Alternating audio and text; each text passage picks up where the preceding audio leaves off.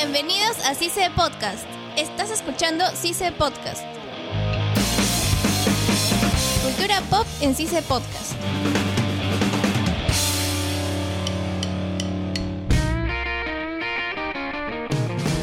Todos bienvenidos a CICE Podcast. El día de hoy vamos a hablar de cultura pop y vamos a hablar de un anime en específico. Dinos, Carlos, ¿cuál es? Shingeki no Kyoyo. Hoy día me encuentro con unos compañeros de CICE, de CICE Larco, y vamos a hablar del anime que nos dijo nuestro compañero Carlos. Y estoy junto a. Andrea Castro, Marini Martel. Y Carlos Campos. Ya bien, Carlos, cuéntame, eh, ¿qué puedes decir de la serie Shingeki no Kyojin? Mm, La verdad es que siempre dudé en ver animes porque no soy muy fan de eso, pero desde el, el primer capítulo esa serie me, me enganchó porque por la historia que tenía y por, por la curiosidad de cómo, cómo sería el desenlace de todo lo que iba a ocurrir. Y aparte que la serie empieza de una manera muy cruel y cruda, con la escena del titán comiéndose a la madre del protagonista. Sí, es, esa escena la verdad es muy fuerte y como, ser una, eh, como es una escena sádica, la verdad que sí me gustó mucho porque soy fan de, esa, de ese tipo de series.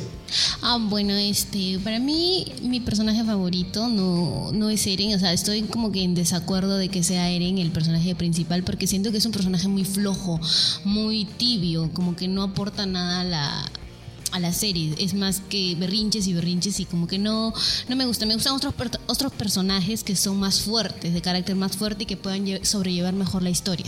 Sí, pero la historia todo se basa desde Eren. O sea, por eso es el principal. Además que, por, o sea, de él nace todo. Sí, pero ponte en, en contexto de que Levi sea el personaje principal. Sería muchísimo más fuerte y muchísimo... me- bueno, no creo que mejor, sino que se sobrellevaría mejor la, la serie. Pero ¿Eren no te parece un personaje fuerte? no, es muy débil, muy débil en carácter, pero sí se ve que es su, su perseverancia. Pero- Aparte se superó las, las adversidades de la vida, perdió a su mamá y él vio cómo se lo comieron. Sí, pero yo, bueno, veo que siempre depende de mi casa o de o, o del otro personaje, o de Armin, perdón. Entonces es como, mm, pero si eres el personaje principal, debería ser más fuerte, además que la trama es sangrienta y etcétera. No siempre los personajes principales son más fuertes. Aparte, Eren está en un crecimiento constante de su fuerza psicológica. Sí, claro, pero también creo que es más un gusto personal por Levi, porque me gusta muchísimo más ese personaje. Pero igual siento flojo a Levi, a Levi, perdón, A Eren. siento- a Eren, lo siento demasiado flojo al, al comienzo de la serie. Pero aparte de Eren, digamos, ¿cuál es tu personaje favorito de la serie? Por ejemplo, mi personaje favorito es Hanji. Me encanta su carácter. En serio, no sé, llega a obsesionarse tanto con los titanes, hace investigaciones, investigaciones, investigaciones. Y eso es lo que me llama bastante la atención de ella. A mí es uno de mis personajes favoritos, es el segundo personaje favorito que tengo y justamente por la curiosidad que tienes hacia los titanes es por lo que a ella me, me gusta, ¿no? Eh, porque ninguno de los personajes se quiere acercar a los titanes, todos le tienen miedo y etcétera y, y verla a ella tan pegada a ellos me encanta.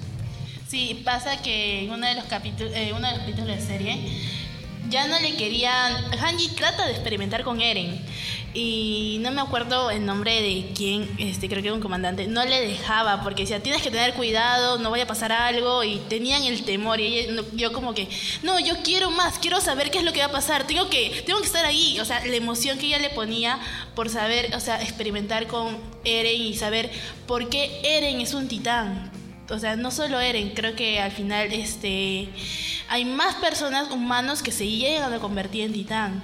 Por- como el caso de la, este, no me acuerdo el nombre de la chica, pero hay una chica que sí se llega a convertir en titán. ¿Te acuerdas del nombre?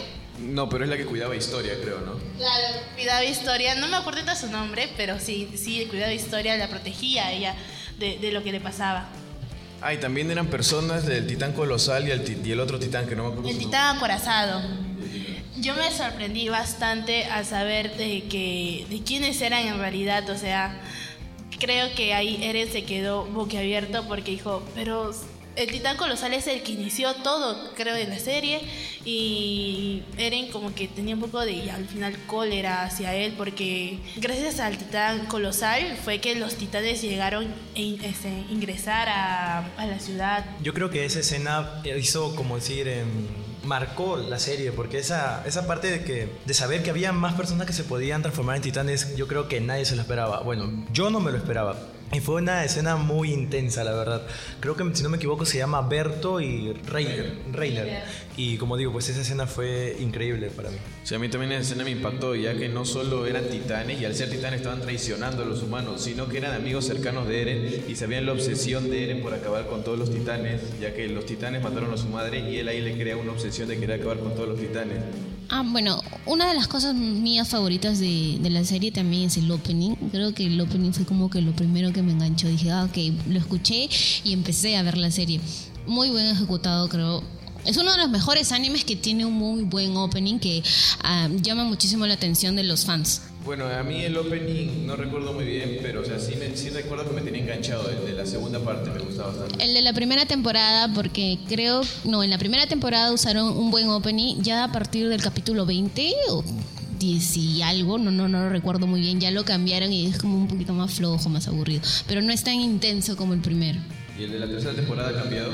Sí, lo han cambiado, pero está mejor, está mejor que el de la segunda. Ah, bueno, en mi opinión, eh, concuerdo con ella porque sí me gusta eh, el opening de la primera temporada. Eso también fue lo que a mí me enganchó porque, claro, yo, yo no inicié eh, en el mundo del anime por Shingeki, yo inicié por otros animes y yo conocí Shingeki en realidad por su opening. De ahí porque este, tenía unos amigos que ponían acá rato el opening. Me llamó mucha la atención. Dije, ¿qué es eso? ¿cuál es ese opening? ¿De qué anime es? Me llama mucha atención, quiero verlo. Y pues ya al final también me terminó enganchando el anime. En serio, el opening es muy llamativo y capta la atención del público en una. Y es muy interesante, además, como que te cuenta la historia de las escenas que van pasando en el opening. Y para mí sí es muy llamativo.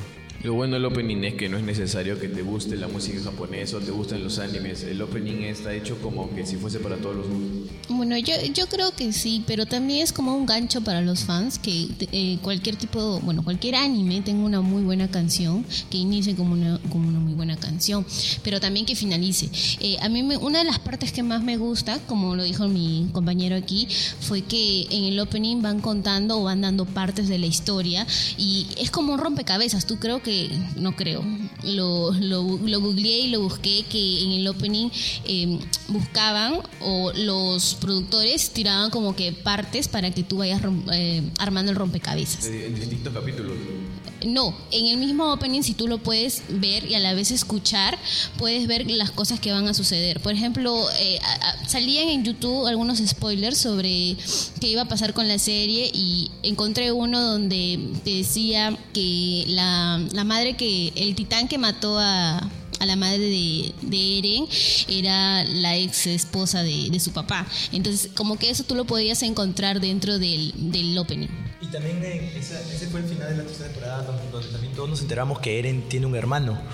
Que el hermano fue el que entregó a sus papás a, la, a los... No me acuerdo muy bien, pero era como... Se podría decir como a los políticos, no sé Al cómo otro llamarlo. pueblo enemigo. Exacto, y ahí ellos fueron los que crearon a los titanes en verdad. Sí, pero la- ya terminando con la última temporada que acabó, todo quedó como en suspenso, porque yo pensé que iba a acabar ahí, que solamente se iba a quedar en, en la tercera temporada, pero todos quedaron en la playa, todos se quedaron como que en la nada. Lo que me gusta mucho de esa serie es que te da todo. Y que tú, tú empiezas a pensar, ¿no? Ok, ya va a acabar, pero no, al final te dan una sorpresa y es como que, ok, va a seguir, hay algo más. Y bueno, yo no he leído el, yo no he leído el manga, pero me he enganchado muchísimo y estoy empezando a leerlo, ya gracias al, al anime. Bueno, en mi opinión, para mí fue mejor el final de la segunda temporada. Bueno, de la primera para la segunda temporada, porque te muestra que aparece un personaje llamado Kenny, que, Kenny, que fue el, el mentor de, De Levi. Levi, que es literal el que le enseñó todo. Y Que es él- su tío, que es, su es tío, tío, pero es bravazo, es un personaje increíble. Y creo que de ahí también radica la personalidad de Levi, ¿no? Lo, lo fuerte que es y lo gran eh, cazador de titanes que llega a ser porque fue entrenado por su tío, que también es un, un cazador, ¿no? Pero que él ya trabaja para los políticos. Hay que acordar algo. Levi no, no comanda. El que comanda es el capitán Erwin. Levi solo tiene, o sea, es una persona de perfil bajo, pero muy importante para todo la... ¿Cómo se llama?